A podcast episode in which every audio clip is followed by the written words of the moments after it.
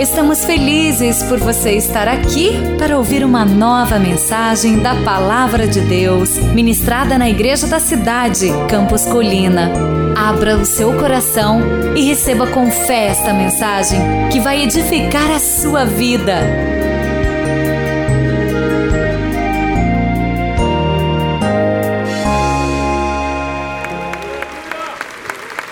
Pega o seu esboço. Está aí com você, né? Pega o seu esboço. Vamos ler juntos o primeiro versículo? Está aí, Colossenses 1,16. Pois nele, lê comigo, foram criadas todas as coisas nos céus e na terra, as visíveis e as invisíveis sejam tronos ou soberanias, poderes ou autoridades. Todas as coisas foram criadas por Ele e para Ele. A essência do que nós estamos conversando nesses próximos 40 dias. Tudo é por Ele e para Ele. Tudo. Tudo. Nós vamos descobrir nesses 40 dias a nossa essência, o nosso DNA as fibras do nosso ser, do que elas são feitas e para que elas são feitas. Nesses 40 dias, Deus vai renovar com você uma aliança de fé. Nesses 40 dias, Deus vai reacender de novo e outra vez a chama da fé no seu coração. Nesses 40 dias, Deus vai renovar o chamado dele sobre a sua vida. Nesses 40 dias, Deus vai restaurar o seu coração. Talvez abatido pelas lutas, talvez assustado diante das realidades que o nosso Brasil está vivendo, talvez assim desesperançado, porque esse começo de ano foi muito difícil, assim como o ano passado talvez tenha sido complicado. Eu tenho certeza que Deus tem para você nesses 40 dias grandes presentes do céu. E eu preciso que você abra o seu coração para receber. E que você faça os movimentos necessários para receber.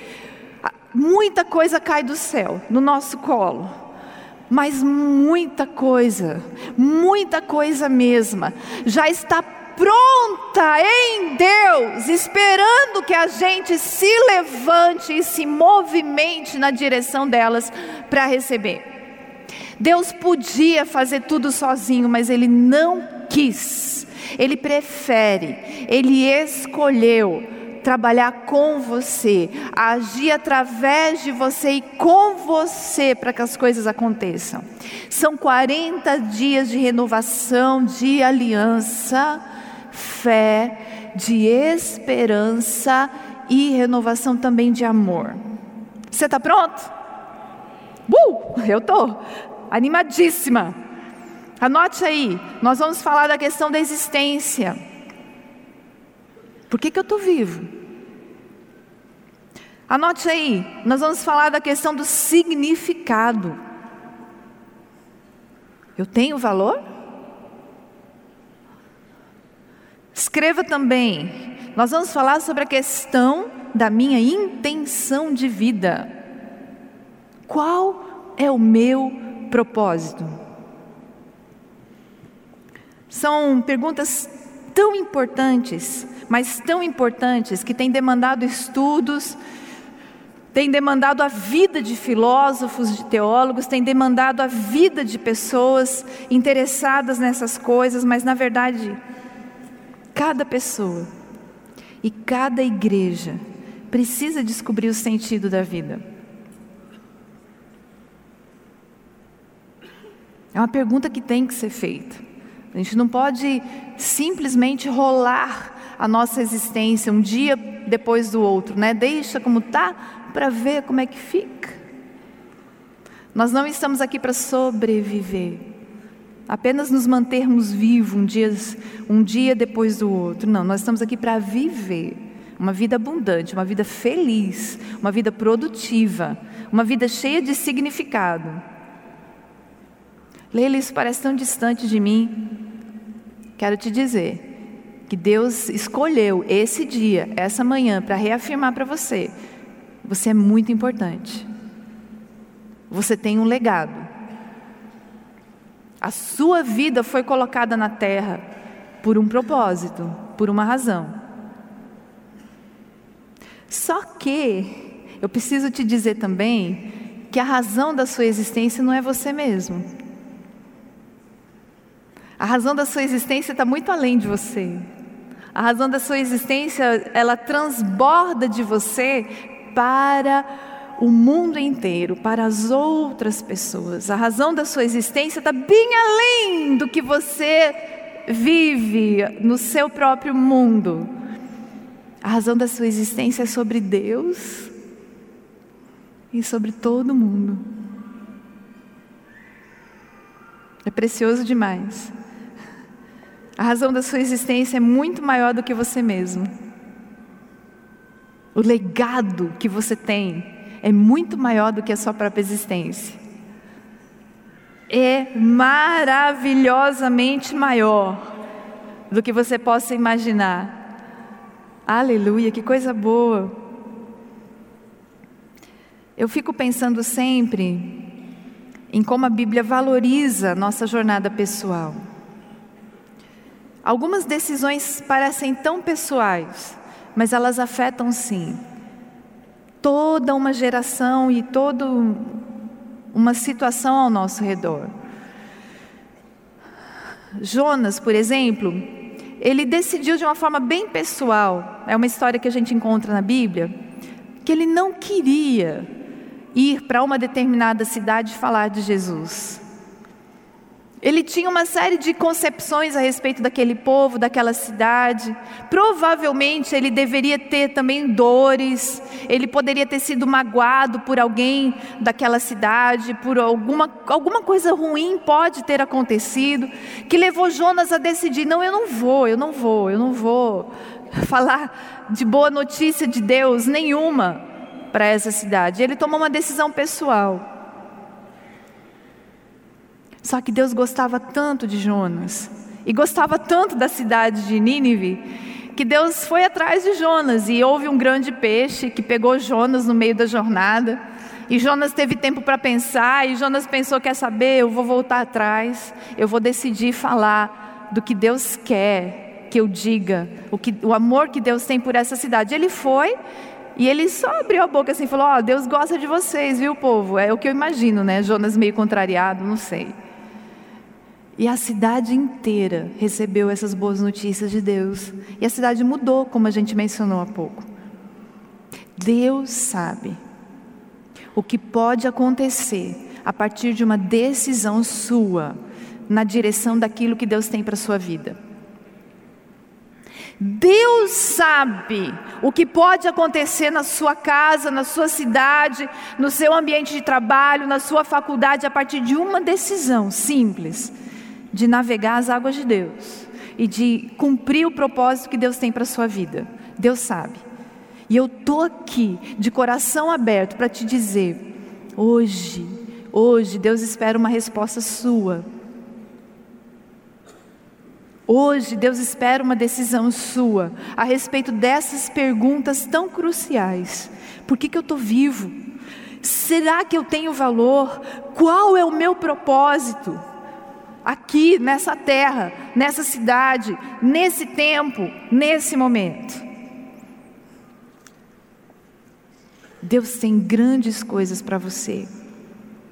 Grandes coisas. Vamos começar com a primeira? Anote aí, a questão da existência. Mais uma vez, escreva aí, a questão da existência. Por que, que eu estou vivo?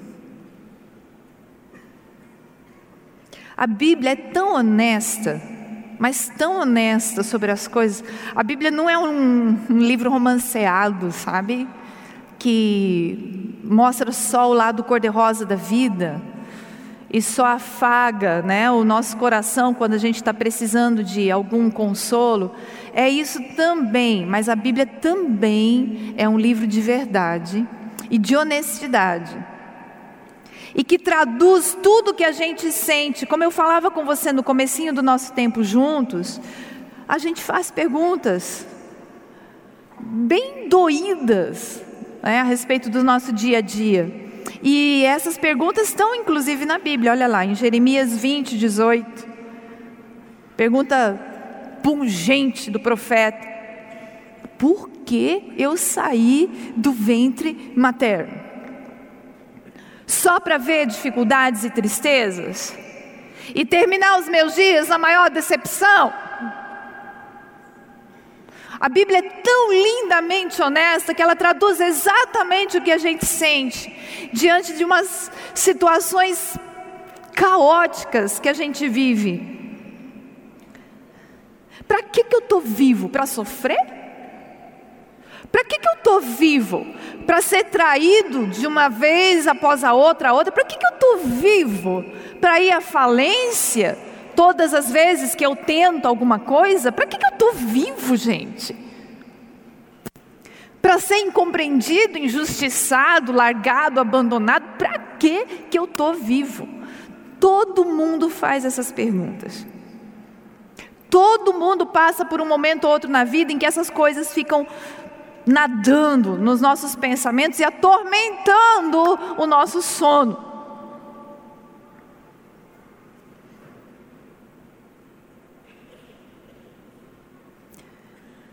A gente tem um inimigo, o nome dele é Diabo, Satanás, e ele vai gastar a eternidade tentando te convencer de que a existência é um fiasco, de que a vida não vale a pena, que a vida não é para você, que Deus não se importa contigo.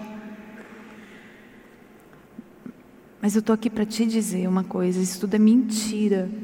E você não vai mais confiar nem acreditar nessas mentiras do inferno.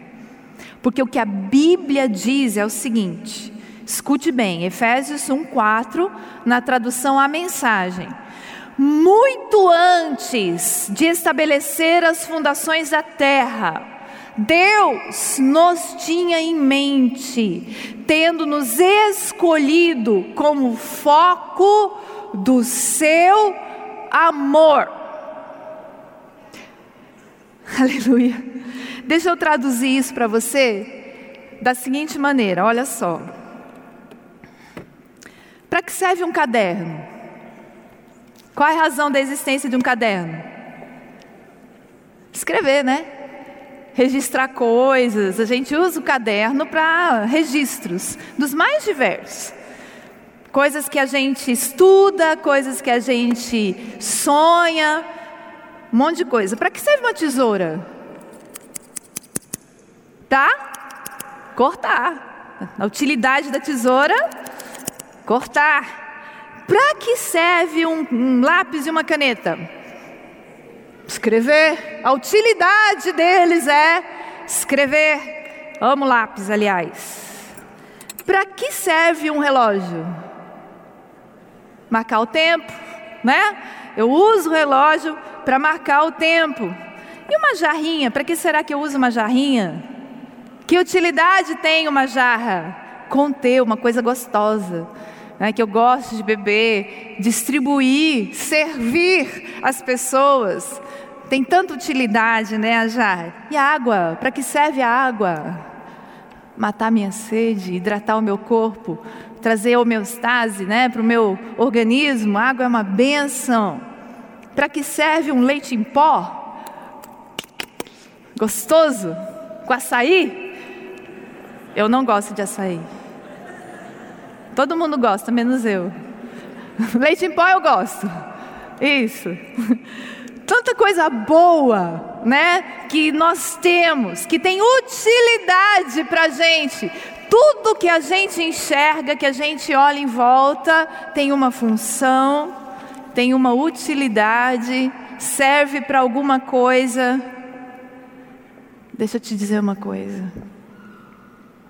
Você não foi feito para ser usado, você foi feito para ser amado por Deus. Diferente de qualquer objeto de qualquer coisa que você enxerga, inclusive essa casa tão linda, que foi feita para nos reunir em torno de Deus e de estabelecer a voz de Deus na terra.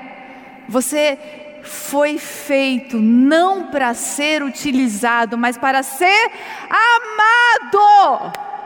Como eu acabei de ler para você em Efésios, você foi escolhido como foco do amor de Deus. Você foi feito para ser amado. Para que, que você existe? Para ser amado. Para ser amado. Essa é a razão da sua existência.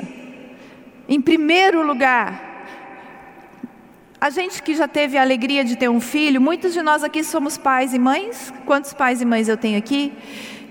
Eu sempre lembro disso. O pastor Rick Warren falou isso, eu nunca vou me esquecer dessa verdade. Quando a gente tem um bebezinho, pequenininho, aquela coisa mais fofa desse mundo, a gente coloca ele lá no bercinho né, depois de trocar fralda, dar mamar, aquela história toda, coloca ele lá no bercinho assim, e a gente olha para aquela coisinha assim, e a gente faz, oh, que vontade de apertar, apertar, apertar, apertar. A gente fica tão enternecido, tão cheio de amor por aquela preciosidadezinha, mas ela gasta todo o nosso dinheiro, não deixa a gente dormir, não traz água para a gente se a gente está com sede, não ajuda nas tarefas de casa.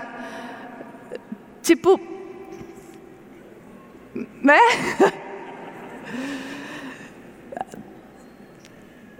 trabalho, assim, o um trampo incrível. A gente é tão apaixonado e ela não faz nada para merecer esse amor tão grande, mas a gente gosta tanto dela. É ou não é? O amor de Deus multiplica por mil. É a mesma sensação que Deus sente quando Ele olha do céu para você. Você não precisa fazer nada. Não precisa fazer nada. Ele gosta de você do jeito que você é. Ele olha lá do céu e sorri: Meu filho, minha filha. É assim que Deus te ama. É desse jeito que Deus te ama. Daí para muito mais. Eu preciso que você receba essa verdade no seu coração hoje. Deus te ama. E diferente de qualquer objeto que foi feito realmente para servir, para ser útil, Deus te ama. Não porque você faz, mas porque você é um filho amado, querido, necessário para ele.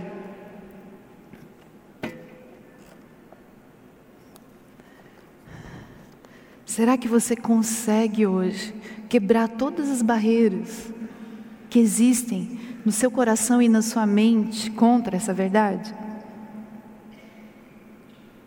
Várias coisas na nossa existência fazem com que a gente esqueça dessa verdade. Bullying, por exemplo, uma coisa muito séria. Você sofre bullying atrás do outro, atrás do outro, atrás do outro. Quando você percebe, você realmente está acreditando que ninguém gosta de você. Fracasso profissional, traição. A traição é tão difícil. E não é traição só entre homem e mulher. Amigos também traem. Amigos também é, fazem coisas que você jamais esperaria, parentes. E você acaba trazendo para o seu coração uma sensação de que realmente ninguém gosta de mim. Isso é mentira do inferno. Deus te ama. Deus te ama. Parece um clichê, mas eu vou repetir outra vez. Vou soltar isso como uma flecha amorosa, direto para o seu coração. Deus te ama. Mais profundamente do que você pode imaginar, com muito mais força do que você pode sentir. Deus te ama. Você não é um objeto a ser utilizado, você é alvo de amor. Alvo de amor. Alvo de amor alvo de amor, um amor tão intenso que foi capaz de morrer por sua causa na cruz. Isso é verdade, isso é real. O amor de Deus é mais forte do que a morte, e é por você. É por isso que você está vivo para ser alvo do amor de Deus. Pode ser que você esteja vivendo no nível da sobrevivência, anote aí no seu esboço, um primeiro nível de existência. Sobrevivência. Pode ser que você esteja realmente tentando só ficar vivo, né? Só rolar a vida para frente, para ver se alguma coisa melhor acontece amanhã. Vou rolar a vida para frente para ver se amanhã fica um pouco melhor. De tão difícil que está a situação. Muitos estão vivendo à mercê das circunstâncias. Somente à mercê das circunstâncias. Esse não é o seu lugar. Outros, anote aí, estão vivendo com sucesso. Com sucesso. A vida está indo bem. A gente está direitinho, está tudo correndo bem. A gente tem liberdade, a gente tem boa saúde, a gente tá, está bem sucedido no nosso trabalho, na nossa carreira acadêmica, mas ainda assim fica faltando alguma coisa, né? Eu não me sinto tão realizado assim. Apesar de ter sucesso nas coisas que eu estou vivendo, parece que alguma coisa ainda falta e falta mesmo. Anote aí: significância. Significância. Nós não estamos aqui só para sobreviver, nós não estamos aqui só para ter sucesso, mas nós estamos aqui por causa do significado que nós temos para o Senhor. Ou seja, somos amados profundamente amados e reconhecidos como filhos e filhas do Deus Altíssimo. Nós temos significado. É nessa esfera que nós queremos viver, na esfera do significado. Virou o seu esboço? Escreva aí. A grande sentença da vida é: você foi criado para ser amado por Deus. Amado, querido, recebido, acolhido abraçado, incluído por Deus. Essa é a razão da sua vida. Uau! Uh! Que coisa boa. Que coisa boa. Feche os seus olhos por um instantinho. Eu não vou adiante daqui sem te dar um minutinho para você responder a isso. Feche os seus olhos só um pouquinho. E deixe essa verdade mergulhar no seu coração hoje de manhã. Eu sou amado. Eu não estou aqui só para sobreviver, eu não estou aqui só para ter sucesso. Eu estou aqui porque eu tenho significado. Eu sou amado.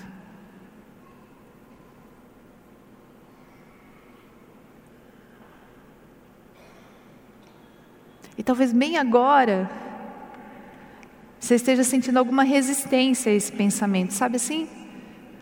É, tá, é bonito o que ela está falando, mas assim, não é meu. Pode ser para quem está do meu lado, mas não é meu. Quero te pedir uma coisa. Em nome de Jesus, coloque essa resistência por terra agora. Talvez você esteja assim sentindo como que uma muralha, uma parede separando você dessa verdade. Eu quero que você veja com os olhos da fé agora uma pedra em forma de coração, voando pelos ares, batendo nessa muralha e derrubando ela todinha no chão. E em seguida, como se fosse um rio cheio de águas intensas correndo para você, águas amorosas, te envolvendo num rio de amor e te convencendo pelo poder do Espírito Santo de Deus, você é amado.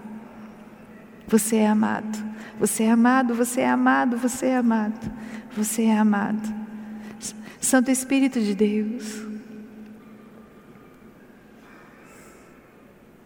Convence cada coração aqui do teu amor agora, nessa hora, em nome de Jesus Cristo de Nazaré. O Senhor sabe quais são as barreiras, o Senhor sabe quais são os obstáculos, mas o teu dedo de amor pode amolecer o coração mais endurecido. O teu dedo de amor pode amolecer uma cicatriz de uma dor muito intensa que impede, Deus, de receber o teu amor hoje. O teu coração nos convence, Pai, nos aquece, nos traz para o lugar onde a gente precisa estar. O teu amor. Eu vejo, papai, com meu coração, pessoas saindo de lugares escuros, sombrios, solitários e andando em direção à tua luz, papai a luz do teu amor, o teu abraço. Ah, Jesus, abraça essas pessoas agora, Deus, de uma forma muito forte, acolhendo e recebendo esses corações que achavam que estavam sozinhos. Seja o teu abraço, Deus, restaurador nessa manhã. Restaurador, Jesus. No nome precioso de Jesus, amém. Amém, amém, amém, amém. Obrigada, Jesus. Obrigada, Jesus. Como é bom o seu amor. Que lugar gostoso para a gente estar. Você acabou de ouvir uma mensagem bíblica da Igreja da Cidade em São José dos Campos. Se esta mensagem abençoou sua vida, compartilhe com seus amigos em suas redes sociais. Obrigada e que Deus te abençoe.